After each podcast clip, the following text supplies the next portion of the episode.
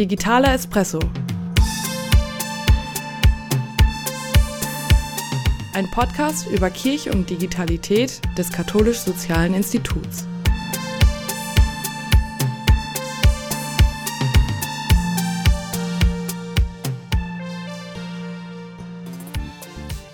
Liebe Zuhörerinnen und liebe Zuhörer, liebe Live-Gäste, toll, dass Sie sich wieder eine halbe Stunde Zeit genommen haben für einen digitalen Espresso. Auch dieses Mal ist mir wieder zugeschaltet mein Co-Moderator Martin Kutz. Hallo Martin. Hallo André. Martin, in diesem Jahr haben wir uns schon mehrfach mit dem Thema Wiederverwertung von Ressourcen beschäftigt. Wir haben zum Beispiel mit Till von Pidol jemanden erlebt, der Handys aufbereitet oder wie wir heute sagen, refurbished und hat das auch zum Geschäftsmodell gemacht. Ina Hemmelmann hat uns erklärt, dass ehrenamtliche Wiederinstandsetzung nicht nur gut für die Umwelt, sondern auch für die Gemeinschaft ist. Heute geht es ein bisschen mehr darum, wie ressourcenhungrig eigentlich der digitale Wandel überhaupt ist.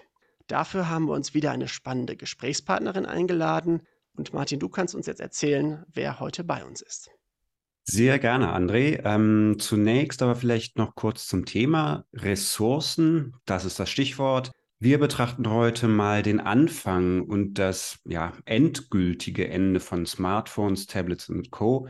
Wir schauen uns an, welche Rohstoffe für die Herstellung digitaler Endgeräte benötigt werden, unter welchen Bedingungen diese Rohstoffe eigentlich abgebaut werden. Im weiteren Verlauf dieser Episode des digitalen Espresso werfen wir dann aber noch einen Blick auf den Produktionsprozess und natürlich auch auf die Entsorgung der Geräte.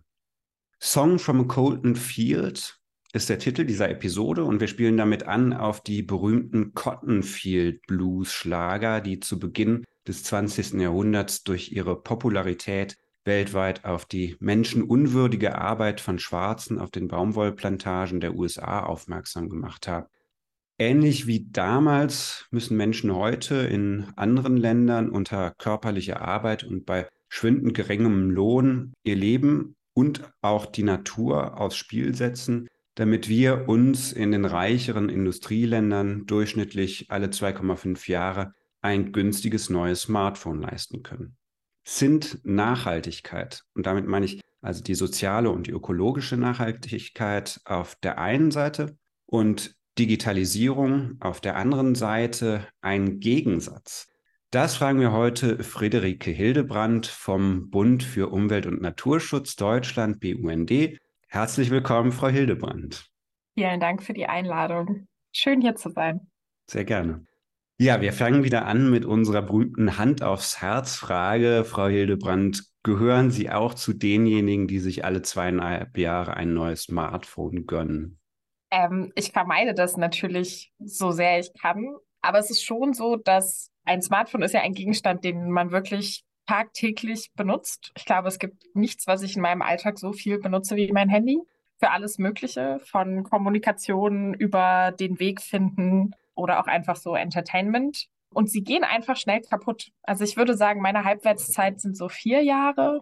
Und dann ist es aber auch sehr schwer, ein Handy zu finden, gerade auch zum Beispiel gebraucht, das dann auch so gut funktioniert, dass man es gebraucht kaufen kann. Genau. Also keine zweieinhalb Jahre, aber auf jeden Fall häufiger, als ich es gerne möchte. Also das ist auf jeden Fall schon mal sehr vorbildhaft. Also ich weiß nicht, ob ich da mithalten kann. Genau, aber irgendwann ist es halt dann einfach so weit, dann äh, kann man es halt nicht mehr gebrauchen und dann ja, muss es eventuell recycelt werden und dabei können eventuell, wenn das möglich ist, wichtige Rohstoffe wieder rausgeholt werden, vielleicht auch in den Kreislauf eingebracht werden, die aber natürlich irgendwann auch mal abgebaut werden mussten aus ja, Quellen ähm, und Regionen, äh, wo das schwierig ist. Und da wollen wir jetzt noch mal ein bisschen drauf eingehen. Welche Rohstoffe sind denn das überhaupt, die für so ein Smartphone gebraucht werden?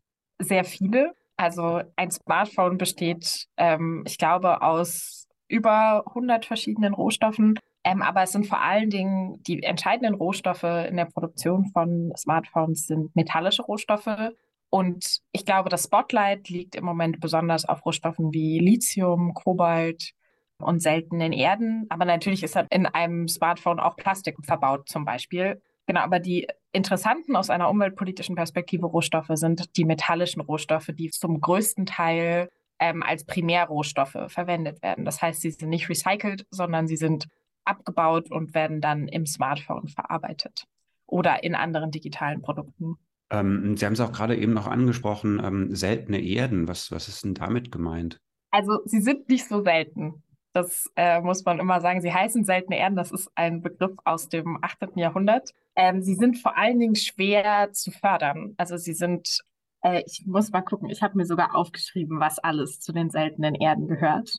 Die sind im Periodensystem, ich glaube, die äh, sind meistens wird, sind es 16 Metalle, die man mit seltenen Erden bezeichnet. Und im Periodensystem ist das alles, was nach Lantan kommt. Habe ich extra für, diese, für dieses Interview rausgesucht. Genau, aber ähm, das, was sie selten macht, ist vor allen Dingen, dass sie schwer abzubauen sind. Und vor allen Dingen ist der Abbau von seltenen Erden sehr umweltschädlich. Also man muss sehr viel Erde quasi zerstören, um ähm, diese Metalle abzubauen. Deswegen gibt es auch einfach wenige Orte, an denen das möglich ist, weil dort äh, zum Beispiel China sagt, dass man die hohen Umweltkosten in Kauf nimmt, um diese Metalle abzubauen. Welche Orte sind das? Aktuell wird vor allen Dingen, also seltene Erden kommen tatsächlich an sehr vielen Stellen vor auf der Welt. Äh, der größte Teil der seltenen Erden ähm, importieren wir in Europa, gerade aus China, aber es wurden ja zum Beispiel auch gerade seltene Erden in Schweden oder Vorkommen von seltenen Erden in Schweden gefunden. Allerdings muss man da sagen, es ist natürlich, also es ist sehr kritisch, die abzubauen, weil man dafür viel Umwelt zerstören muss. Und die Region in Schweden, in denen diese seltenen Erden gefunden wurden, ist beispielsweise eine Region, in der die Sami, das ist eine indigene ähm, Bevölkerung, leben und die aktuell nicht genug eingebunden werden in diesen Prozess und in die Frage, ob man denn seltene Erden in Schweden jetzt fördern möchte oder nicht, weil das muss man ja nicht nur, weil sie da sind. Auf Schweden würden wir gleich auch nochmal zurückkommen. Afrika ist ja oft auch im Gespräch, wenn es um den Abbauen von äh, seltenen Erden geht. Wie kann ich mir das vorstellen? Da gibt es ja viel Kritik, die auch geäußert wird, äh, was die Abbaubedingungen angeht. Wo kommt da normalerweise, wo kommen da die Rohstoffe für Handys her? Und was können Sie da zu den Arbeitsbedingungen sagen? Ich glaube, also es gibt sehr viele Rohstoffvorkommen in, auf dem Kontinent Afrika. Ich glaube, der, ähm, das Beispiel, was sehr häufig im Fokus steht, sind äh, die Rohstoffe aus der Demokratischen Republik Kongo, was ja auch der Titel dieser Folge ist, also äh, Coltan oder Tantal, aber vor allen Dingen auch Kobalt. Also ähm, ich finde, Kobalt ist auch mit eines der eindrücklichsten Beispiele für so eine globale digitale Ungerechtigkeit. Also der größte Teil des Kobalts kommt aus der Demokratischen Republik Kongo und gleichzeitig ist es eines der Länder, wo die Menschen oder der kleinste Anteil der Bevölkerung Zugang zum Internet oder zu einem Smartphone hat. Und gleichzeitig ist es die Basis für die Produktion von Smartphones global. Und der Abbau, also Kobalt kommt da sehr konzentriert vor. Also es ist das Land mit dem größten Kobaltvorkommen weltweit. Und man weiß, also es gibt, ich würde sagen, es erscheint fast jährlich ein Bericht von Menschenrechtsorganisationen, die von den Abbaubedingungen berichten, die einfach menschenunwürdig sind. Es gibt Kinderarbeit, ähm, die ist sehr gut dokumentiert. Ganz häufig sind die Minen ganz nah an den Wohnorten von Menschen. Also es gibt gar keine Distanz zwischen diesen Minen und dem Rest des Lebens. Es ist auch gleichzeitig gehen die Profite von diesem Kobalt nicht an die Menschen vor Ort. Also sie verdienen sehr, sehr wenig damit, die Menschen, die in diesen Minen arbeiten, ob jetzt legal oder illegal. Und gleichzeitig gehen die Profite zum einen, die, die im Land bleiben, sind sehr ungleich verteilt, die Menschen, die wirklich davon profitieren, dass Kobalt dort abgebaut wird. Und der größte Anteil, der Löwenanteil, geht allerdings an internationale Konzerne, also zum Beispiel einen großen Schweizer Bergbaukonzern, der dort einen großen Teil der Minenaktivitäten betreibt und ähm, auch einfach ein Konzern mit sehr, sehr hohen Gewinnen ist, während gleichzeitig diese Menschenrechtsverletzungen damit einhergehen. Worauf führen Sie das zurück, dass es nicht gelingt, da auch die Bevölkerung zu beteiligen? Also hat da die Politik vielleicht geschlafen? Einerseits in Demokratischen Republik Kongo vor Ort oder vielleicht hier, wenn es um das Thema Entwicklungszusammenarbeit geht? Das ist eine sehr große Frage. Ich glaube, das, worauf man immer schauen muss bei diesen Fragen, sind koloniale Kontinuitäten. Genau, also diese ähm, weltweit ist es bei fast allen metallischen Rohstoffen so, dass es sehr wenige, sehr große Bergbaukonzerne gibt, die für die Förderung von metallischen Rohstoffen zuständig sind. Also das sehen wir nicht nur bei Kobalt, auch Gold oder Lithium. Das sind eine Handvoll von Konzernen, die global diese Rohstoffe abbauen. Und sie profitieren natürlich auch davon, dass die Arbeitsstandards nicht gut sind. Ich möchte mich jetzt nicht so weit aus dem Fenster lehnen zu sagen, dass sie das aktiv fördern. Aber wenn man Arbeitsstandards nicht hochhalten muss, kann man auch höhere Gewinne machen. Und natürlich ist es auch so, dass durchaus die Politik vor Ort sich die Arbeitsstandards nicht so durchsetzt, wie das sein müsste. Ich finde es immer so ein bisschen schwierig, das aus dem globalen Norden so zu beurteilen, weil gerade auf dem afrikanischen Kontinent würde ich aus meiner Laienperspektive sagen, sind sehr viele politische Instabilitäten auf die Kolonialzeit zurückzuführen, was eine Verantwortung ist, auch gerade von Europa. Aber wo wir eine Verantwortung haben, ist zu schauen, was machen denn unsere Konzerne? Warum ist es in Ordnung, beispielsweise bei einem Schweizer Bergbaukonzern, dass der, obwohl man weiß, dass Menschenrechte verletzt werden, weiter diese Rohstoffe abbaut. Und wir bauen auf europäischer und deutscher Ebene dazu gerade Gesetze auf, die aber häufig Schwächen haben. Also bisher sind die Wirkungen davon gering und diese Menschenrechtsverletzungen gehen weit, einfach weiter, genauso wie die Umweltzerstörung. Ich finde es immer wichtig, sich bewusst zu machen, wir reden über sehr wohlhabende, sehr mächtige Konzerne, die wahrscheinlich in der Lage wären, Arbeitsstandards umzusetzen, wenn sie es wirklich wollen würden. Jetzt ist der BUND ja auch eine, eine wichtige Organisation. Setzt sich der BUND denn auch da politisch ein, um diese Situation zu verbessern? Wir sind ein Umweltverband. Also wir, wir haben einen Fokus auf sozial-ökologische Transformation. Das ist uns total wichtig. Also ähm, man kann die Umwelt und die Natur nur dann sinnvoll schützen, wenn man auch den Menschen gerecht wird. Das ist wichtig. Aber unser Fokus liegt natürlich, wenn wir über Lieferketten und Rohstoffe liegen, auf der Umweltzerstörung. Also wir sprechen immer von der Ressourcenkrise. Die bezieht sich nicht nur auf metallische Rohstoffe, beispielsweise zum Beispiel das Kobalt oder das Lithium, sondern natürlich auch auf äh, nachwachsende Rohstoffe. Aber man, der Abbau von Rohstoffen global ist einer der Haupttreiber für die Klimakrise und aber auch für das Artensterben. Also für den Abbau von metallischen Rohstoffen wurde der größte Teil an Regenwald abgeholzt. Ähm, stimmt nicht. Der für den Abbau von Rohstoffen allgemein auch, also sowohl nachwachsenden Rohstoffen als auch metallischen Rohstoffen wurde am meisten Regenwald abgeholzt in den letzten Jahren.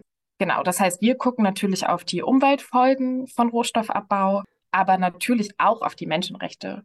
Genau, aber da arbeiten wir vor allen Dingen auch mit anderen Organisationen zusammen, also in dem Bereich zum Beispiel auch mit Miserior ähm, oder mit Brot für die Welt. Und wir setzen uns beispielsweise für, wir sind in der Initiative Lieferkettengesetz, die sich für Sorgfaltspflichten für Unternehmen entlang der Lieferketten einsetzt und schauen halt vor allen Dingen auch, wie man Unternehmen hier in Deutschland in die Pflicht nehmen kann, global äh, Umweltstandards einzuhalten. Dass es also auch hier eine Sensibilisierung von Unternehmen und Politik gibt. Ja. Ja, vielleicht können wir noch mal ein bisschen auf die Umweltschäden eingehen, also Ihr Kernthema. Wie geht es denn dann überhaupt vonstatten? Also wenn jetzt hier so ein neues ähm, Abbaugebiet erschlossen werden soll, da werden ja wahrscheinlich dann auch große Mengen an ähm, Waldgebieten abgeholzt und damit auch die Lebensgrundlage vieler Tiere, Pflanzen ähm, vernichtet. Können Sie da vielleicht irgendwie Beispiele nennen? Genau, also wenn wir wieder auf den Kobalt zurückkommen, äh, für den Kobaltabbau wird Regenwald abgeholzt, den wir brauchen, gerade in Zeiten des Klimawandels für das Weltklima. Was ich auch immer sehr interessant finde, wenn es um den Eingriff in die Natur geht, aktuell wird Tiefseebergbau verhandelt. Ähm, ich weiß nicht, ob Sie davon schon mal was gehört haben. Das, ist, das wird gerade noch nicht gemacht. Das ist die Förderung von Rohstoffen, die auf dem Meeresgrund liegen, halt in der Tiefsee. Und das sind sehr aktive Ökosysteme. Also vor allen Dingen sind es Ökosysteme, die wir noch nicht kennen. Also ich habe mal dieses Zitat gehört, wenn wir anfangen, Tiefseebergbau zu betreiben, ist das so, als würden wir einen Regenwald abholzen, den wir noch nicht mal gesehen haben. Also die Tiefsee hat ein sehr aktives Ökosystem, was total wichtig ist, auch für das Klima. Und gleichzeitig liegt dort zum Beispiel auch Kobalt in sogenannten Manganknollen. Und gerade wird getestet und geprüft und auch sehr von Unternehmen gepusht, dass diese Rohstoffe zu fördern. Also mit Tiefseerobotern anzufangen, zum Beispiel Kobalt aus der Tiefsee abzubauen. Und wir wissen, dass das diese Ökosysteme extrem beschädigen wird, was auch das gesamte Meeresökosystem aus dem Gleichgewicht bringen kann. Ähm, und es wird trotzdem gerade wieder verhandelt. Ähm, und das hat halt was damit zu tun, dass wir immer mehr Primärressourcen für unsere Wirtschaft brauchen und gerade auch für die digitale Industrie oder auch für erneuerbare Energien oder Elektromobilität. Das sind alles die Bereiche, die die Rohstoffe für sogenannte Zukunftstechnologien brauchen. Und weil wir so wenig recyceln und weil wir nicht in der Lage sind, den größten Teil dieser Produktion mit recycelten Rohstoffen zu machen, brauchen wir halt immer wieder Primärrohstoffe. Und deswegen sind wir auch darauf angewiesen, halt neue Orte zu erschließen, wie zum Beispiel die Tiefsee. Ähm, und es geht immer, eigentlich immer mit Umweltzerstörung einher. Genau. Und das, daran arbeiten wir als BUND. Ähm, und es ist häufig auch der Bereich, der so ein bisschen unterbelichtet ist. Also solange wir einen so hohen Ressourcenverbrauch haben, können wir auch die Klimakrise nicht bewältigen, weil einfach der Abbau von Ressourcen Natur zerstört, die wir als Klimaresilienz brauchen, also zum Beispiel den Regenwald, und gleichzeitig selber Emissionen verursacht, die wir uns nicht leisten können. Haben Sie den Eindruck, dass die Politik das auf dem Schirm hat, dass sie sich darüber bewusst sind, welche Dramatik da mit einhergeht? Ja und nein. Also es gibt auf jeden Fall sehr fähige PolitikerInnen, die auf dem Schirm haben, dass wir äh, zu viele Ressourcen verbrauchen. Gleichzeitig wird zum Beispiel aus dem Wirtschaftsministerium aktuell vor allen Dingen von Ressourceneffizienz geredet, also Ressourcen fördern und Ressourcen so einsetzen, dass man möglichst wenig davon braucht. Aber das, was wir halt erreichen müssen, ist, dass wir keine Primärressourcen mehr fördern müssen. Wir haben auch sehr häufig sogenannte Rebound-Effekte. Vielleicht haben Sie sich damit auch schon mal beschäftigt.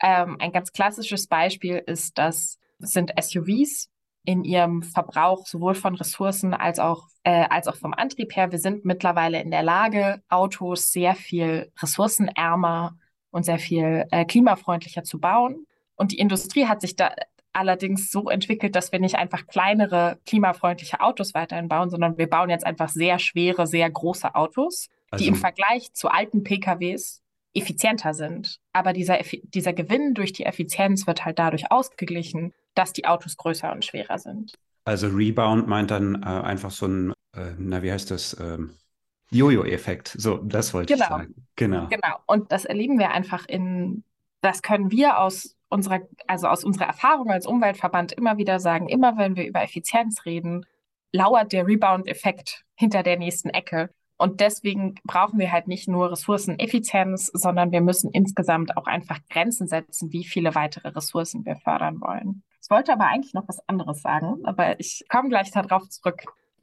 Ach so, ob es in der Politik angekommen ist. Ja und nein. Gerade wenn es um Digitalisierung geht, wird häufig unterschätzt, dass man zwar mit digitalen Anwendungen zum Beispiel Strom sparen kann und CO2 einsparen kann, aber dass digitale Anwendungen halt einen großen Anteil an Primärressourcen brauchen, die eigene Klimaauswirkungen haben, gerade durch den Ressourcenverbrauch.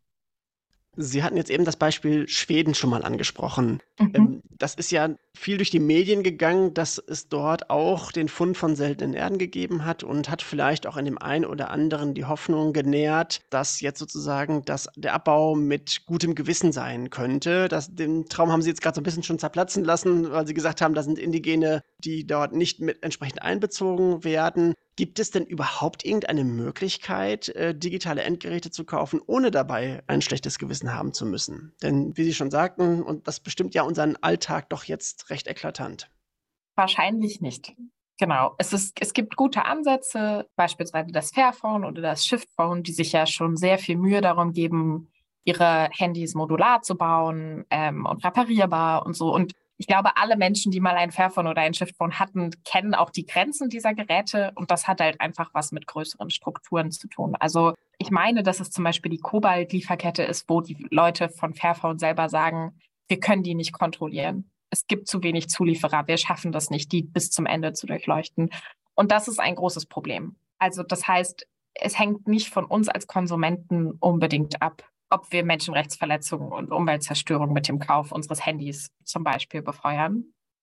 Was wir persönlich tun können, ist halt darauf achten, dass Handys, dass man Handys repariert, wenn es geht, dass man auch versucht, nicht alles smart zu betreiben, was man kann. Also es gibt ja nicht, ich finde, Smartphones sind immer so ein Beispiel, das ist für ganz viele Leute ein so essentieller Gegenstand im Alltag. Darauf so den Fokus der Verschwendung zu legen, finde ich immer so ein bisschen schwierig, aber es gibt andere smarte Anwendungen, die nicht sein müssen. Also wir haben zum Beispiel beim BUND äh, so zu Smart Home und Smart Living gearbeitet. Es gibt Bereiche, da ist das total hilfreich. Gerade für Menschen mit Einschränkungen kann es total hilfreich sein, ein smartes Zuhause zu haben. Aber für die meisten Menschen ist es ein, ist es ein Gadget und nicht unbedingt eine notwendige Erleichterung.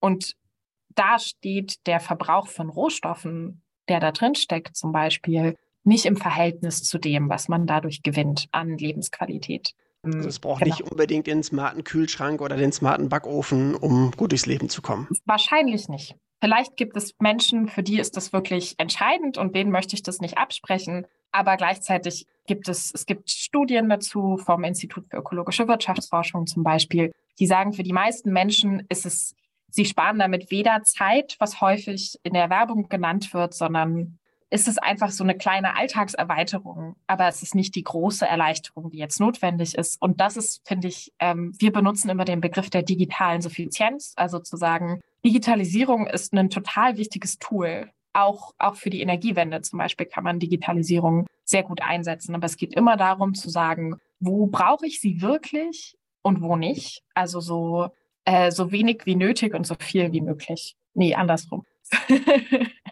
so wenig wie möglich und ach na, wie auch immer. Auf jeden so, Fall. So viel wie möglich und so wenig wie nötig. Ist auch, ich glaube anders. Nee, es ist andersrum. Genau. Aber es geht darum zu schauen, wo braucht man digitale Anwendungen konkret, sie da einzusetzen und sie da langlebig einzusetzen und präparierbar einzusetzen und nicht davon auszugehen, dass alles nur, weil es digital ist, gleich einfacher und umweltschonender wird, weil das ist nicht der Fall. Das ist an vielen Stellen mittlerweile wissenschaftlich nachgewiesen, dass digitale Anwendung nicht automatisch beispielsweise zur Energieeinsparung führt, sondern eher Energieverbrauch fördert. Genau.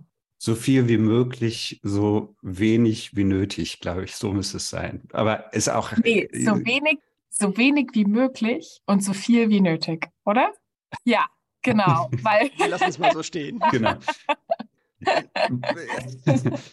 Worauf ja. ich hinaus wollte, ist eigentlich, dass es ganz passend ist, äh, jetzt zum Zeitpunkt, wo wir diese Episode aufzeichnen, nämlich zur Fastenzeit. Also vielleicht einfach irgendwie auch ein bisschen digital zu fasten. Ähm, wir haben noch ein paar Punkte, die wir ganz gerne ansprechen wollten. Ich hatte es ja auch schon angedeutet. Also ähm, der Produktionsprozess und dann auch ja äh, das Stichwort Elektroschrott. Also was dann eigentlich mit den abgebauten Ressourcen letztlich passiert. Ja, also in welchen Teilen der Erde läuft eigentlich der, der Produktionsprozess ab und ähm, wo wird dann nachher alles entsorgt? Vielleicht kann man da noch ein bisschen mal ein Spotlight drauf werfen. Ähm, man muss so ein bisschen differenzieren. Also ich finde, dieses Beispiel der, äh, der Smartphones ist sehr gut, weil es sehr handhabbar ist. Aber natürlich, wenn wir über die Digitalisierung und digitale Produkte reden, ist das alles. Das geht vom Rechenzentrum zu äh, dem Glasfaserkabel halt zu unseren digitalen Endgeräten. Und natürlich sind auch zum Beispiel Autos mittlerweile digitalisiert und das sind auch andere Bestandteile. Aber wenn wir jetzt mal auf zum Beispiel sowas wie ein Smartphone gucken und auch allgemein ein großer Teil der Produktion passiert nicht hier, sondern beispielsweise in Asien. Also das plakativste Beispiel ist die Produktion des iPhones, ähm, die lange Zeit in China ähm, angesiedelt war. Gerade verlagert sich das nach Indien und ich denke, es ist recht repräsentativ dafür, dass die Produktion häufig da passiert, wo man halt möglichst oder wo äh, die Konzerne, wie zum Beispiel Apple, möglichst wenig Löhne zahlen müssen für die Herstellung. Also das iPhone hat, ich glaube, zwei Prozent des Preises von einem iPhone sind Lohnkosten und Herstellungskosten. Und es hat eine extrem hohe Gewinnquote. Genau dadurch, dass es halt die Kosten für, äh, für die Rohstoffe und die Produktion extrem niedrig hält. Und das zeigt sich natürlich auch in den Arbeitsbedingungen. Also viele haben wahrscheinlich diesen großen Skandal um den Zulieferer Foxconn mitbekommen, wo 2017 so Suizidversuche aus diesen Werken öffentlich wurden, weil Menschen da halt unter sehr häufig auch äh, auf diesen Geländen von Foxconn leben ähm, und fast wie am Fließband diese Smartphones herstellen ähm, und häufig auch nicht die Möglichkeit haben, woanders zu arbeiten. Und auch gerade in der Corona-Zeit gab es nochmal hohe Kritik daran, dass zum Beispiel die Schutzmaßnahmen nicht eingehalten wurden. Also dass, obwohl die ganze Welt im Lockdown war, dort weiter produziert wurde. Und das führt natürlich auch wieder dahin zurück, dass äh, man kann halt die höchsten Gewinne mit einem Handy machen, wenn man die geringsten Löhne zahlt. Und deswegen suchen sich natürlich äh, Konzerne wie Apple auch Zulieferer aus, die in Ländern produzieren, wo zum Beispiel Arbeitsrechtsstandards nicht unbedingt eingehalten werden müssen oder nicht so hoch sind wie hier. Genau. Das ist, glaube ich, eines der extremsten Beispiele oder das, über das wir am meisten wissen. Das gilt bestimmt nicht für alle Zulieferer. Und auch bei Foxconn wird immer wieder gesagt, es ist besser geworden, seit beispielsweise diese Berichte äh, veröffentlicht wurden. Und gleichzeitig wissen wir es nicht genau. Wie sieht es bei der Entsorgung aus? Also ähm, ich habe da immer noch dieses Bild von, ah, ich kann es kaum aussprechen, ähm, Abok-Blockchi. Habok-Bloshi, glaube ja, ich. genau. In Ghana, in, genau, das ist, glaube ich, eines der, äh, es ist auch, es klingt wie ein extremes Beispiel, aber ich glaube, es ist, also es ist die größte, die größte Müllhalde für Elektroschrott weltweit. Und das sind auch zum großen Teil ähm, Elektrogeräte aus Deutschland. Also wir haben eine extrem geringe Recyclingquote für Elektrogeräte. Selbst wenn wir als Konsumenten unser Bestes tun und weiß ich nicht, die unsere Geräte zum Recyclinghof geben und so landet trotzdem ein großer Teil über äh, illegal auf solchen Müllhalden. Genau, und wird eben nicht recycelt. Und das ist eigentlich, eigentlich ist das, das wollte ich auch vorhin zu der Frage von dem, was wir tun können, sagen. Der Schlüssel, den wir sehen, ist halt das Recycling und äh, die Kreislaufwirtschaft und halt der zu verhindern, dass, dass diese Elektrogeräte so ein kurzes Leben haben und nach einer Produktion im globalen Süden, einem kurzen Leben im globalen Norden wieder im globalen Süden landen. Zum Beispiel an solchen Orten wie, wie Abok Bloshi in Accra. Genau. Und ich glaube, wenn man sich das, also man kann sich dazu, die Deutsche Welle hat dazu zum Beispiel gute Berichte. Das sind riesige Gebiete, wo einfach Unmengen an Elektroschrott liegen, wo beispielsweise, also die WHO hat vor ein paar Jahren einen Bericht veröffentlicht dazu, dass da 18 Millionen Kinder auf diesen Müllhalden arbeiten oder versuchen, Produkte zu finden, die man recyceln kann und dabei halt extremen gesundheitlichen Risiken ausgesetzt sind, weil Elektroschrott einfach Schadstoffe absondert und der an der Stelle so hoch konzentriert ist, dass man, dass man das nachweisen kann. Sogar in einem Hühnerei kann man nachweisen, dass einfach der, der Schadstoffgehalt ähm, um ein Vielfaches höher ist. Und genau, und auch gerade die Kinder, die dort arbeiten, aber auch insgesamt die Bevölkerung leidet extrem darunter, dass dieser Elektroschrott dort ist. Ähm, und er kommt nun mal auch zum Beispiel aus Deutschland und Europa. Ja, Sie haben jetzt mehrmals ähm, uns KonsumentInnen ermahnt, ähm, ein bisschen äh, äh, ja, vorsichtiger, nachhaltiger, äh, verantwortungsbewusster zu leben. Klar, das muss ja auch auf der einen Seite sein. Auf der anderen Seite brauchen wir halt auch irgendwie Rahmenbedingungen dafür. Ähm, und Sie hatten vorhin auch schon mal das Stichwort Lieferkettengesetz genannt. Also ja, es gibt auf nationaler Ebene, aber auch Europaebene und äh, weltweiter Ebene schon Prinzipien, ähm, um die Wertschöpfungskette irgendwie äh, in den Blick zu bekommen. Zum Beispiel mit dem Lieferkettengesetz ja, aber wie ist denn das jetzt, also wenn hier der Großteil irgendwie in China ähm, gebaut wird und die äh, Restprodukte dann in Ghana entsorgt werden? Also was bringt das denn dann überhaupt, wenn in Deutschland ein Gesetz erlassen wird? Aktuell zu wenig.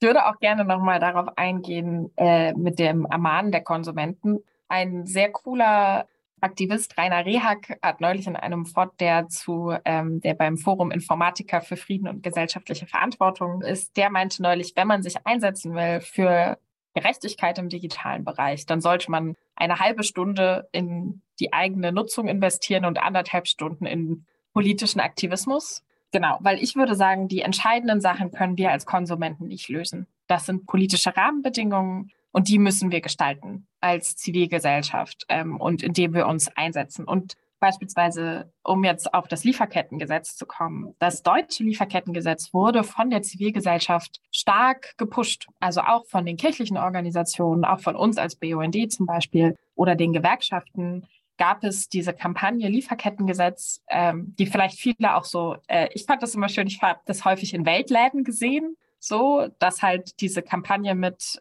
gerechter Handel braucht einen gesetzlichen Rahmen, dass das überall auslag und sich viele Menschen dafür eingesetzt haben. Ähm, genau. Und wir haben seit 2021 ein Lieferkettengesetz, das die Funktion haben soll, dafür zu sorgen, dass Umweltstandards und Menschenrechte in Lieferketten eingehalten werden. Gerade reicht es noch nicht weit genug.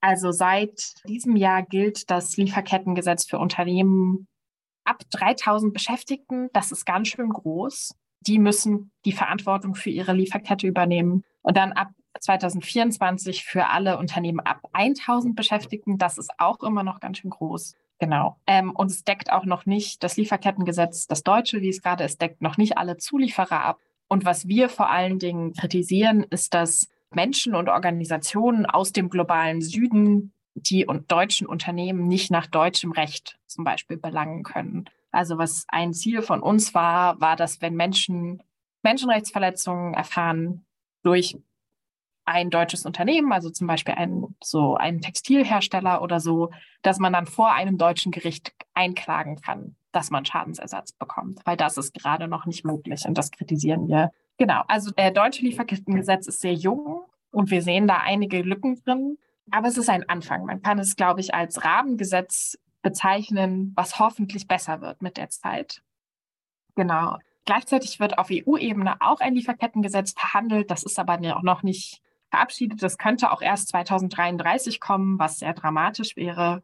Genau, äh, wo natürlich auch gerade viel lobbyiert wird, dass, dass die Stellschrauben nicht stärker sind als das deutsche Lieferkettengesetz. Und auf der höchsten Ebene, auf der UN, wird auch gearbeitet am sogenannten Binding Treaty, der festlegen soll, dass Unternehmen Verantwortung für ihre gesamte Lieferkette übernehmen. Und ich würde sagen, das ist total positiv, dass es diese Gesetzesinitiativen gibt, aber es reicht auch noch nicht. Und neben den Lieferkettengesetzen gibt es halt auch sowas wie beispielsweise die deutsche Rohstoffstrategie, die gerade äh, verabschiedet wurde, die sagt, wo kriegen wir eigentlich unsere Rohstoffe her? Und die wiederum setzt nicht unbedingt darauf, dass wir weniger Rohstoffe fördern, sondern legt eigentlich fest, dass wir liefern müssen, dass wir genug Rohstoffe für unsere Industrie haben. Und das widerspricht dem Lieferkettengesetz an einigen Stellen. Genau. Ich schaue jetzt mal gerade auf die Uhr und sehe, dass wir so kurz vor Ende sind. Es war gut, dass Sie jetzt gerade nochmal zusammengefasst haben, inwiefern wir als Konsumenten hier auch einen Beitrag leisten können. Also, ne, dass wir auf der einen Seite zwar bewusst konsumieren, aber auch nicht äh, unseren Einfluss da überschätzen können. Wir sollten also neben dem Konsum auch politisches Engagement nicht vergessen, indem wir entsprechend wählen, indem wir uns für bestimmte Dinge auch einsetzen, die äh, dem klimagerechten Umgang mit Rohstoffen auch äh, dann entsprechen, so dass wir also insgesamt ein rundes Bild haben zwischen dem nachhaltigen Konsum auf der einen Seite und vielleicht auch dem, der Wiederaufbereitung von Handys äh, und auf der anderen Seite aber auch die Möglichkeit haben, dann, indem wir uns politisch engagieren, da auch so etwas wie ein Lieferkettengesetz voranzutreiben. Und damit sind wir auch schon am Ende unserer heutigen Ausgabe angekommen. Ich bedanke mich ganz herzlich bei Friederike Hildebrand. Frau Hildebrand, toll, dass Sie damit dabei waren. Zwei Hinweise darf ich an dieser Stelle noch loswerden. Und zwar, unsere nächste Folge wird wegen Ostern etwas später aufgezeichnet. Der Termin dafür ist der 21. April 2023 um 11 Uhr. Und der Titel lautet Das grüne, lichterfüllte Haus. Wie werden Kirchengebäude zu smarten Vorbildern in der Gebäudewirtschaft? Unser Gast ist dann Christian Weingarten. Er ist der Leiter der Abteilung Schöpfungsverantwortung im Erzbistum Köln und er hat vor, bis zum Jahr 2030 mit den Gebäuden des Bistums nicht nur klimaneutral, sondern auch klimapositiv zu werden, was man, glaube ich, als ein ambitioniertes Ziel bezeichnen kann. Darüber hinaus sind wir dieses Jahr mit bei dem Digitaltag, dem bundesweiten, dabei. Der Termin dafür ist der 16. Juni. Weitere Informationen zu unserem Event und auch zum bundesweiten Digitaltag finden Sie unter digitaltag.eu. Melden Sie sich am besten gleich für beide Termine zusammen an, kommen Sie dazu, diskutieren Sie mit uns. Die Teilnahme ist kostenfrei und ich danke Ihnen fürs Zuhören. Der digitale Espresso ist ein Podcast-Angebot des Katholisch-Sozialen Instituts in Kooperation mit der Landesarbeitsgemeinschaft Katholische Erwachsenen- und Familienbildung NRW. Audiobearbeitung Said Suma. Titelmusik René Geforkaragi. Introsprecherin Marina Lenz. Technische Unterstützung Markus Sager. Der digitale Espresso wird gefördert durch das Ministerium für Kultur und Wissenschaft NRW wenn Sie uns eine Bewertung bei Spotify oder Apple Podcasts hinterlassen, freuen wir uns. Wenn Sie keine Folge verpassen möchten, abonnieren Sie doch unseren Kanal auf einem der gängigen Portale. Seien Sie auch herzlich eingeladen, einmal live mit dabei zu sein bei einem digitalen Espresso. Sie können dann im zweiten Teil der Veranstaltung direkt mit unseren Gesprächsgästen ins Gespräch kommen. Alle wichtigen Informationen zum digitalen Espresso finden Sie auf der Homepage digitalerespresso.de. Für Anregungen, Feedback, Rückmeldungen senden Sie uns gerne bitte eine Mail an espresso.ksi.de. Vielen Dank. Digitaler Espresso. Ein Podcast über Kirche und Digitalität des Katholisch-Sozialen Instituts.